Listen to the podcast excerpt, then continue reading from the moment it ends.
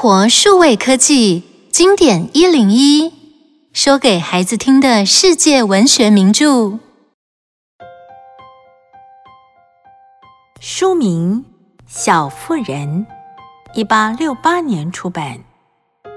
这本书的作者是美国的路易莎·梅·埃尔科特。《小妇人》是以十九世纪中期美国的南北战争为背景，生动描写了作者亲身经历的家庭生活。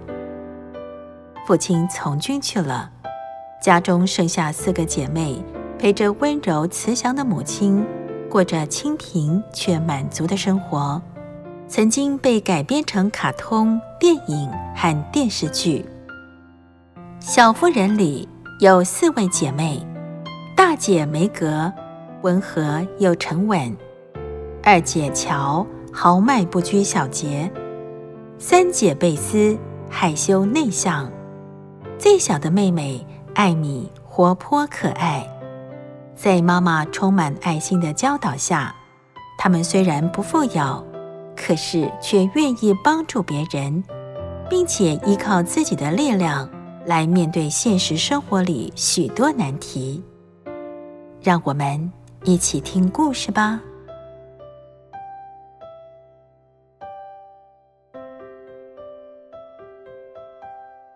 马曲家的爸爸几年前从军去了，家里剩下慈祥和蔼的妈妈和四个乖巧的女儿。漂亮的梅格是大姐，个性温柔沉稳。排行第二的乔，率性自然，最大的愿望是成为作家。三姐贝丝内向害羞，却弹得一手好钢琴。而大家最疼爱的小妹艾米，活泼可爱，有时也会有点任性。这家人虽然不富有，感情却非常要好。这天是圣诞节，四个姐妹一早起床后，妈妈说：“我们家附近有一户很贫穷的人家，家里有六个孩子，却没有东西吃。你们愿不愿意帮助他们？”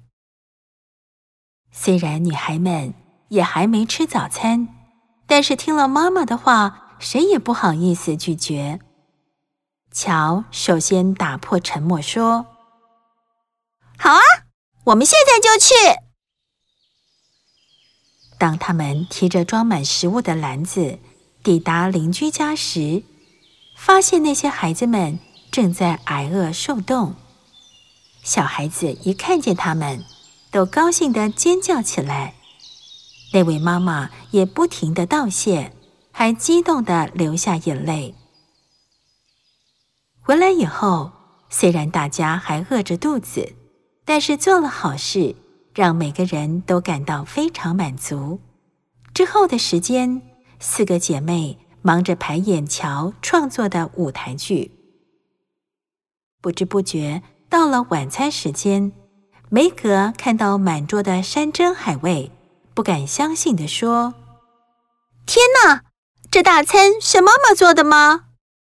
还是圣诞老人送的呢？”原来是隔壁的富翁劳伦斯先生，因为知道了女孩们的善行，所以在晚餐时间送来丰盛的大餐，当做圣诞礼物。这顿大餐让女孩们开心不已，即使过了好几天。大家心里都还是感到很温暖。没多久，直率的乔就和劳伦斯先生的孙子老李变成了好朋友，害羞的贝斯也对和善的劳伦斯先生很有好感，亲手为他缝了一双拖鞋。劳伦斯先生收到拖鞋后，过了几天，马曲家又收到一份大礼。是一架钢琴，钢琴上还有一封劳伦斯先生的回信。信上说，他一生中穿过许多名贵的拖鞋，却没有一双比贝斯缝制的还舒服，因此将家里钢琴送给贝斯作为谢礼，贝斯高兴得差点晕过去，也因此敞开心扉，变得比较大方自然了。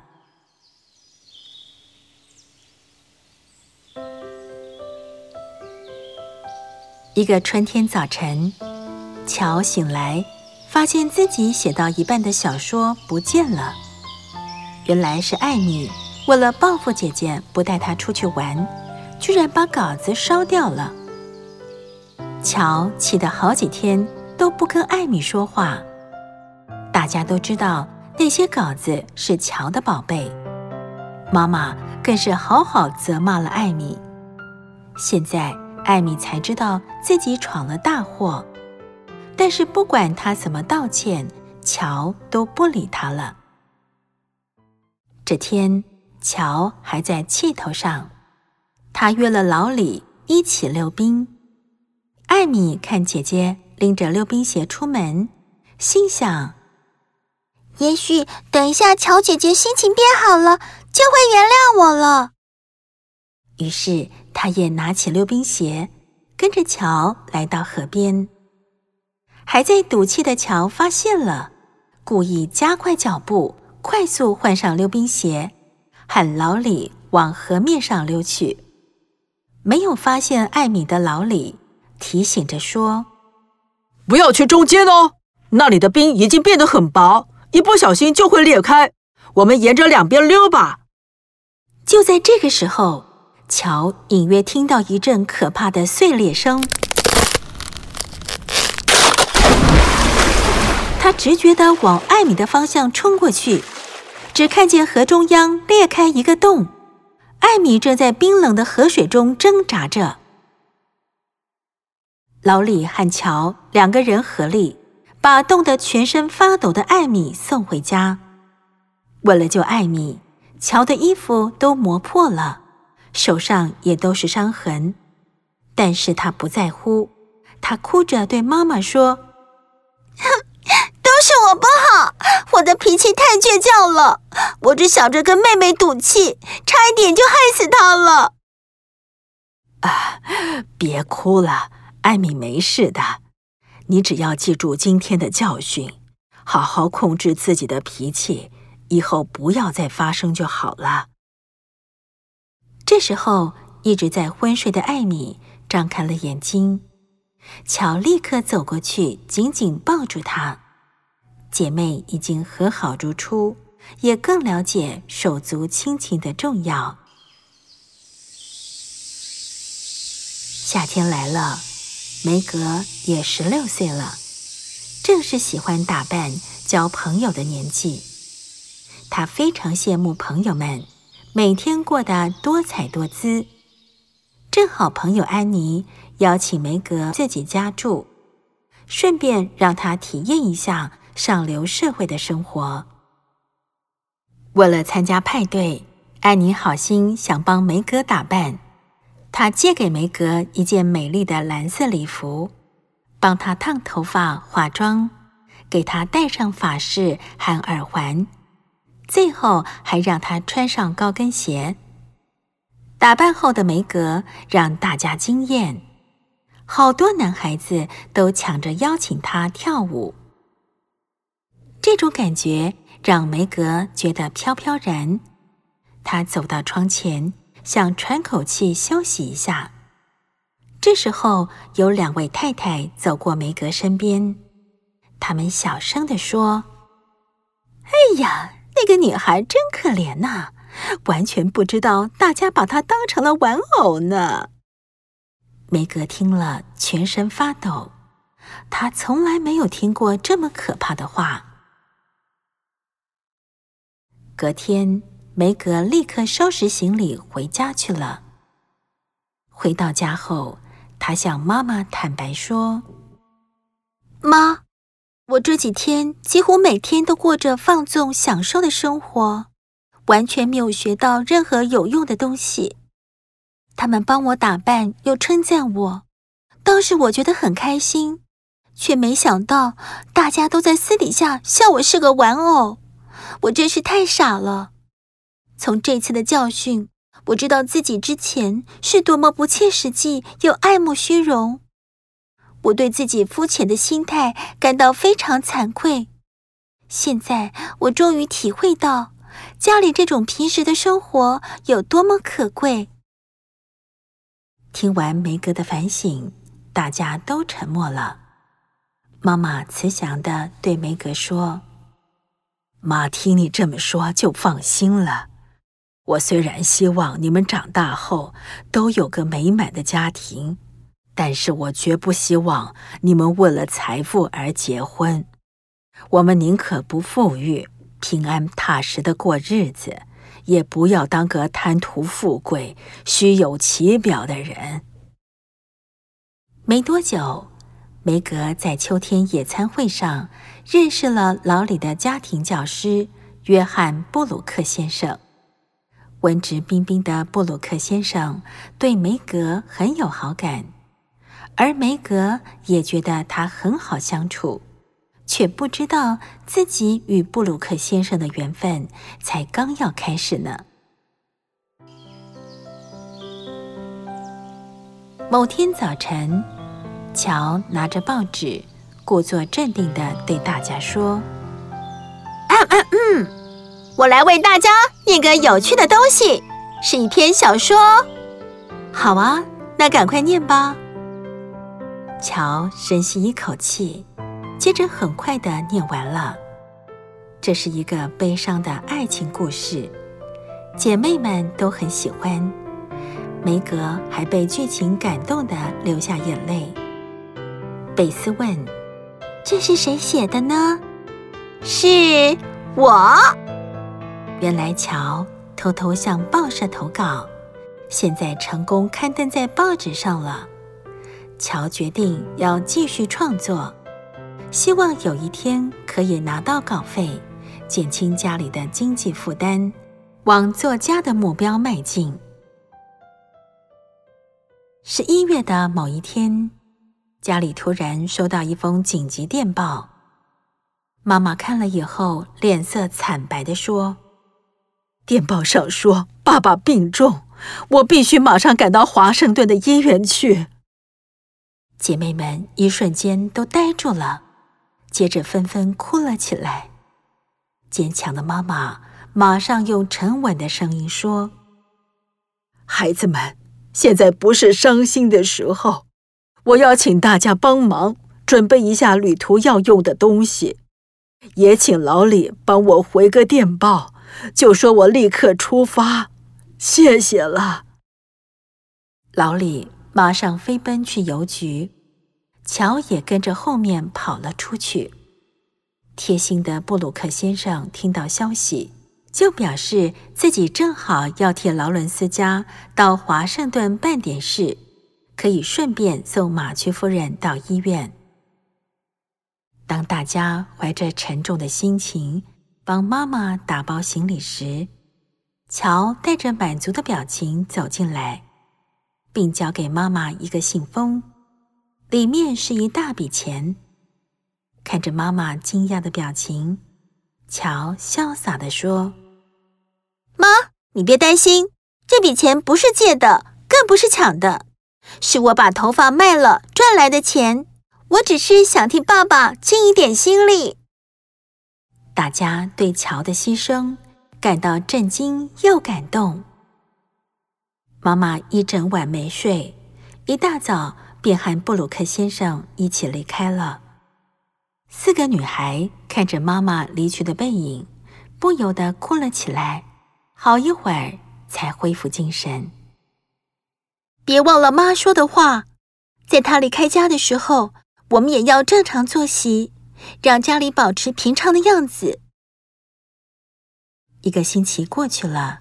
四个姐妹互相提醒，分工合作。妈妈不在家的日子，让她们变得更懂事，也更相亲相爱。善良的贝斯在这个时间也不忘常常去探望之前帮助过的邻居。只是今天回家之后，贝斯觉得很不舒服，有气无力地躺在床上。乔觉得不对劲。他伸出手摸摸贝斯，发现贝斯全身发烫，吓得赶快去请医生。唉，他得了猩红热，只要按时吃药，烧退了就会好。但是家里还没得过的人要避开，免得被传染了。于是艾米马上被送去姑姑家隔离起来。虽然医生说得很轻松，但是贝丝的病情却一天比一天恶化。终于到了关键的时候，大家紧张的完全不敢睡觉。梅格现在才感受到，拥有健康的身体比什么都重要。医生说，只要撑过今天晚上，应该就没事了。贝斯。加油啊！到了隔天早上，贝斯的烧退了。医生说，贝斯度过了危险期，之后慢慢就会康复。大家都喜极而泣。就在这个时候，家中响起熟悉的门铃声：“大家快来，！”原来是老李通知妈妈。贝斯生病的消息。幸运的是，爸爸的病情也稳定下来，所以妈妈立刻坐上夜车赶回家。妈妈一回到家，姐妹们就像吃了定心丸，这几天来的压力和紧张的气氛一扫而空，整个家里就像雨过天晴般恢复了朝气。在圣诞节这一天，因为有大家细心的照料，贝斯已经恢复健康。妈妈和梅格在厨房准备圣诞大餐，乔和老李则忙着排练他们的余兴节目。就在这个时候，家里突然出现了一个人。天哪，是爸回来了！一瞬间。爸爸已经被大家紧紧抱住，女孩们都疯狂的开心大叫了起来。这家人终于在圣诞夜团圆了。大家围绕在爸爸的身边，让爸爸仔仔细细的好好看看每个人。爸爸满意的说：“爸爸知道这一年来大家改变了很多。”梅格已经可以分担妈妈的责任，乔也不再像小男生一样莽撞，贝斯变得更大方，还有艾米也不再任性了。爸爸觉得很高兴，我们一家人可以健康平安的团聚，这就是今年最棒的圣诞礼物。这个圣诞节就在幸福宁静。有温暖的气氛中结束了。马区家的四个女孩已经从懵懵懂懂的小女孩变成成熟懂事的小妇人。在不久的将来，梅格和布鲁克先生也会在大家的祝福下组成一个新家庭，迈向人生的新阶段。你最喜欢四姐妹中的谁？为什么？你觉得自己最像哪个角色？